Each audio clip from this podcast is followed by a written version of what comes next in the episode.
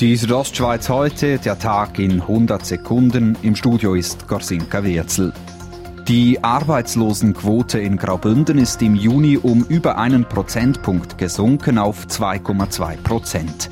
Der zuständige Bündner Amtsleiter Paul Schwendener relativiert aber. Allerdings eben, können wir von einer sehr hohen Zahl ab, 3,3 Prozent im Kanton Graubünden. Das ähm, haben wir so eigentlich noch nie gesehen.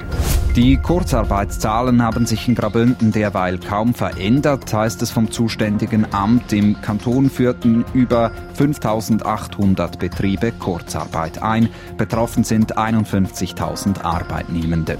In abgelegenen Bündner Tälern schreitet die Überalterung fort. Das zeigt eine Studie der Schweizerischen Arbeitsgemeinschaft für die Berggebiete. Der Leiter Statistik und Register des Kantons Graubünden, Patrick Casanova, nennt Gründe. Wenig Geburten Leute, die wegzügeln, keine Zuwanderung. Das summiert sich dann alles ein bisschen und führt dann zu dieser Entwicklung und teils doch eine bereits weit fortgeschrittene Überalterung in vielen Seitentälern.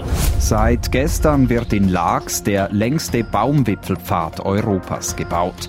Die Gemeinde investiert 7,5 Millionen Franken in den Bau. Gemeindepräsident Franz Gschwendt sagt, es geht einfach richtig. Ganze Jahrestourismus, ganze Jahreszeiten, vier Jahreszeiten. Äh, und das ist sicher ein Projekt, das dazu mithilft, das können umzusetzen.